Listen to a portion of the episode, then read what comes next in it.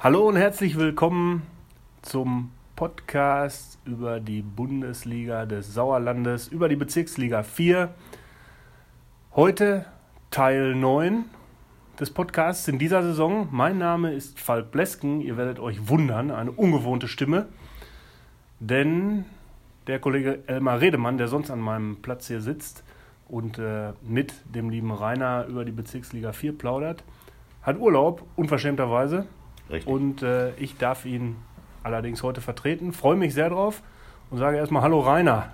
Hallo Falk, ich freue mich auch. Äh, wir haben das ja schon mal gemacht, wir werden es wieder hinkriegen. Da gehe ich aber mal ganz stark von aus. Ähm, ja. Wer weiß, was äh, kommt, wenn ich hier ausnahmsweise mal äh, an deiner Seite sitze. Lass uns gleich einsteigen und ähm, auf den letzten Spieltag schauen.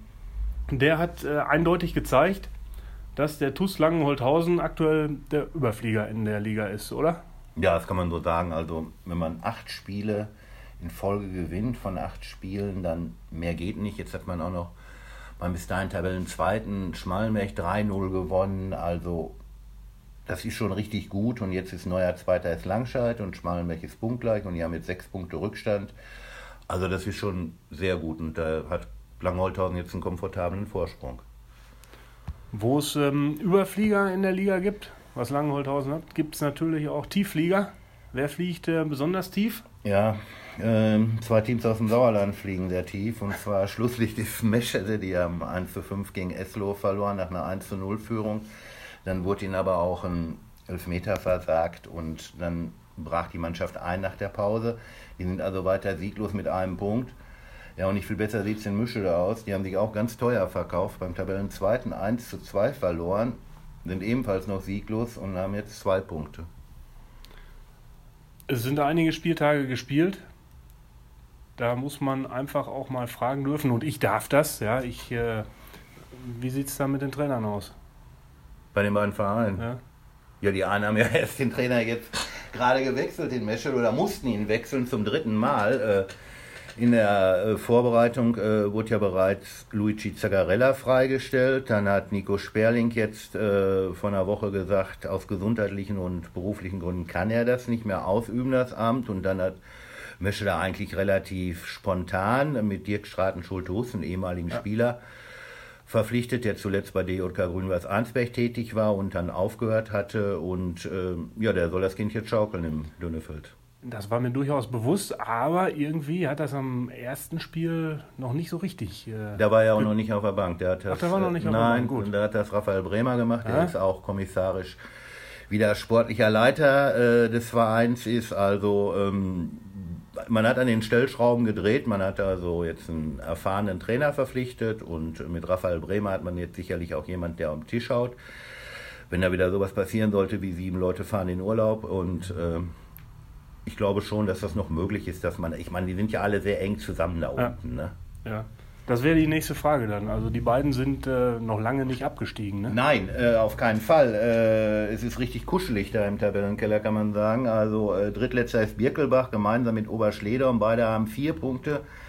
Und davor ist Herdring mit fünf Punkten. Wenn man jetzt sieht, also Meschede hat einen, auf Herdring sind es vier Punkte. Meschede hat zwei, auf Herdring sind es drei Punkte zwei Siege in Serie und man ist da unten raus. Alles möglich. Ja. Kein Grund, äh, in Panik zu verfallen. Nein, äh, das werden die auch in Meschel sicherlich nicht machen. Ja. Die kennen das ja schon aus der vergangenen Saison mit dem Abstiegskampf und Mischel hat sich auch nichts anderes vorgestellt, als gegen den um oder um den, äh, den Klassenhalt zu schaffen. Ja. Gut, gut, dann ähm, kommen wir mal zur Aktualität. Wir schauen auf den äh, nächsten Spieltag. Am Sonntag heißt es für Langenholthausen, nach dem Topspiel ist vor dem Topspiel. Hm? Kann, ja, man, kann man so sagen, ne? Kann man so sagen, richtig. Also die haben ja jetzt den Schmalmeck beim zweiten gespielt, haben, den, haben dort gewonnen und jetzt spielen sie eben wieder gegen den zweiten und zwar gegen Langscheid-Enkhausen. Ähm, ja, und ähm, das ist dann also wirklich schon die beste Defensive mit Langholthausen, sieben Toren gegen den drittbesten Angriff, 37, äh, 27 Tore. Äh, Nee, umgekehrt, Augenblick, jetzt ganz langsam. Also, genau, der trifft. Durcheinander kommen, bei richtig, so vielen hohen Zahlen. Richtig, das ist es. Also, der trifft Erster auf Zweiter, so ist es. Äh, die beste Defensive von Langholthausen mit sieben Toren und dem, dem drittbesten Angriff mit 27 Toren. Die treffen also auf die zweitbeste Offensive mit 28 Toren. Ja, und dann treffen auch noch die beiden besten Tor, Torjäger der Liga aufeinander.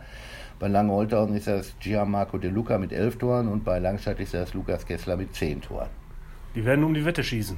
Ja, beide sie haben jetzt also De Luca hat jetzt am, in Schmalenberg nicht gespielt mhm. und Kessler ist in der 90. eingewechselt worden. Also wollen wir hoffen, dass die beiden zum Topspiel wieder fit sind. Ja, toll, toll, toll. Da drücken wir die Augen, denn das ist eine richtungsweisende Partie, oder? Auf jeden Fall. Also bei einem Sieg äh, von Lange-Holthausen könnte es langweilig an der Spitze werden. Also mm, im besten Fall könnte Lange-Holthausen bei einem Sieg und Niederlagen der anderen Verfolger den Vorsprung auf neun Punkte ausbauen. Aber selbst sechs Punkte, also muss man ja sagen, wäre dann schon eine Hausnummer. Äh, von daher schon gut. Gut, gut. Ähm, wie sieht das denn der Trainer von Langenholthausen? ja, wir, äh, wir, haben ihn gefragt und äh, Uli Meier, wie gesagt, ist ja immer ein aufgeräumter Kerl und der hat auch wieder dazu was gesagt. Ja, nächste äh, Woche fahren wir nach Langscheid. Ist immer wieder schön, nach Langscheid zu fahren, muss ich sagen. Freut mich immer. Ein paar Jahre dort gearbeitet. Dankeschön. Ähm, wird auch ein ganz, ganz, ganz interessantes Spiel. Im Langscheid sehe ich mit, mit dem, ich sag mal, einem gespickten Kader mit richtig, richtig Top-Leuten, nicht nur vom Namen her, sondern auch was sie auf dem Papier da bringen. Das wird ein richtig hochklassiges Spiel, interessantes Spiel und auch an sicher ein richtiges Spiel, wo es, ja mal, wo auch mit Sicherheit ganz, ganz, ganz viele Zweikämpfe geführt werden. Aber wir fahren da nicht hin, wir fahren unsere Route weiter, fahren dorthin oder spielen gegen Langscheid und wollen drei Punkte holen. So, ja. das hat er gesagt. Ja, das will auch jeder. Wir wollen drei Punkte holen. Ja, ja. will das nicht. Ne?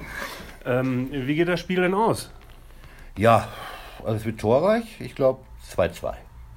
2-2 ist torreich. Ja, also in der Liga so 4 ist ja immer im Schnitt. Also ähm, doch, ich, ja doch, ist schon torreich für ein Topspiel. 2-2, ja, okay. Da bin ich gespannt. Äh, das äh, werde ich natürlich verfolgen. Mhm. Ja. Äh, kommen wir dann zu den weiteren Spielen vom neunten Spieltag. Und äh, da fangen wir mal an mit Maasberg gegen Mischede. Ja, M gegen M, also Maasberg ein Punkt aus zuletzt vier Spielen. Mischede insgesamt erst zwei Punkte. Dann fehlt da immer noch das Quäntchen Glück bei Mischede.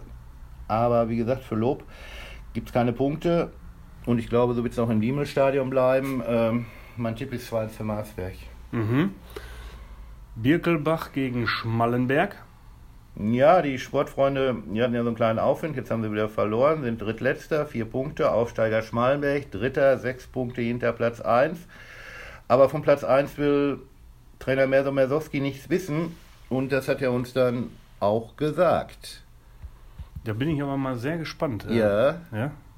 Ah, wir müssen jetzt nach Bickelbach und dann müssen wir da mal wach werden, weil jetzt sind wir alle wieder auf dem Boden gekommen, hoffentlich und denken nicht irgendwann, äh, dass wir doch auf ersten Platz landen könnten. Und im Weg müssen wir uns den Arsch aufreißen und wieder kämpfen, laufen und fighten und so können wir Punkte holen und nicht so wie heute. Klare Ansage, ne? Klare Ansage. Arsch aufreißen, kämpfen so ist das. und fighten. So. Ja. Das ist äh, eine deutliche Sache. Genau. Was tippst du, Rainer? Was tippe ich da? Ich tippe auf ein 3 zu 2 Sieg von Schmalenberg. Mhm, gut. Kommen wir zum nächsten Spiel. Das da lautet Herdringen gegen Sundern.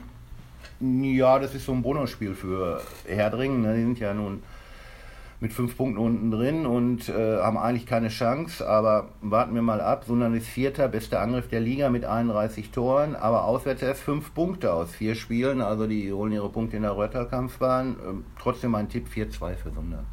Mhm. Gut. FC Ape Wormbach gegen Bad Wünnenberg-Leiberg. Ja, ähm, Ape ist gut drauf, ist Fünfter. Ganz wichtig, äh, Torjäger Alex Schmidt ist wieder dabei. Ähm, zuletzt Doppelpack beim 3 zu 1 in Oberschledern, jetzt schon 10 Tore. Wünnenberg zuletzt auch gut in Form, 5-0 gegen Serkenrode, guter Aufsteiger mit bislang 13 Punkten. Deswegen glaube ich, gibt ein 3-3. Schiedlich, friedlich mit vielen Toren. Genau. Das sind viele Tore, Rainer. ja, wie man es nimmt. so, dann äh, wären wir Serkenrode gegen SSV Meschede. Ja, dort feiert ja dann mein Meschede Trainer Dirk Scharten Schulthus seinen Einstand. Ähm, ja, wie gesagt, der dritte Trainer jetzt, ist schon rekordverdächtig, aber vielleicht sind ja aller guten Dinge drei.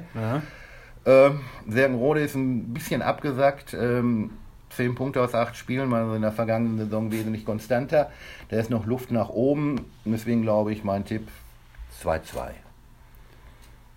Ich sehe das Spiel Eslohe gegen Hüingsen. Ja, der Vizemeister kommt so langsam ins Rollen. 16 Punkte aus sechs Spielen. Ähm, Aufsteiger Hüingsen ist der Verein, bei, wo also, wenn die gespielt haben, sind die meisten Tore in den Spielen gefallen. Nämlich 46 Treffer in acht Spielen. Da klingelt es also. Macht 5,7 im Schnitt. Und ich glaube, es wird erneut torreich. 4-2 für Eslohe. 46 Treffer in acht Spielen, das ist eine Hausnummer, ne? Ja, aber das ist ja auch die Bundesliga Liga des Sauerlandes. des Sauerlandes und da fallen eben Tore. Ja, schön. Ja gut, ähm, damit wären wir durch. Wir, wir harren auf den kommenden Spieltag. so ist es. Wir sind sehr gespannt, was, was da passiert. Ich bin auch sehr gespannt. Ich bin auch gespannt, äh, wie die Trainersituation da unten im Keller sich weiterentwickelt. Ob das mit Dirk Straten, Schulte, Hus was wird. Ähm, schauen wir mal. Wir werden es beobachten und berichten in der Westfalenpost Richtig. und in der Westfälischen Rundschau auch. Auch. So, und äh, ich bedanke mich fürs nette Gespräch, Rainer. Ja, ich sage auch danke und Glück Voll- auf. Glück auf. Bis dann. Tschüss. Bis dann. Ciao.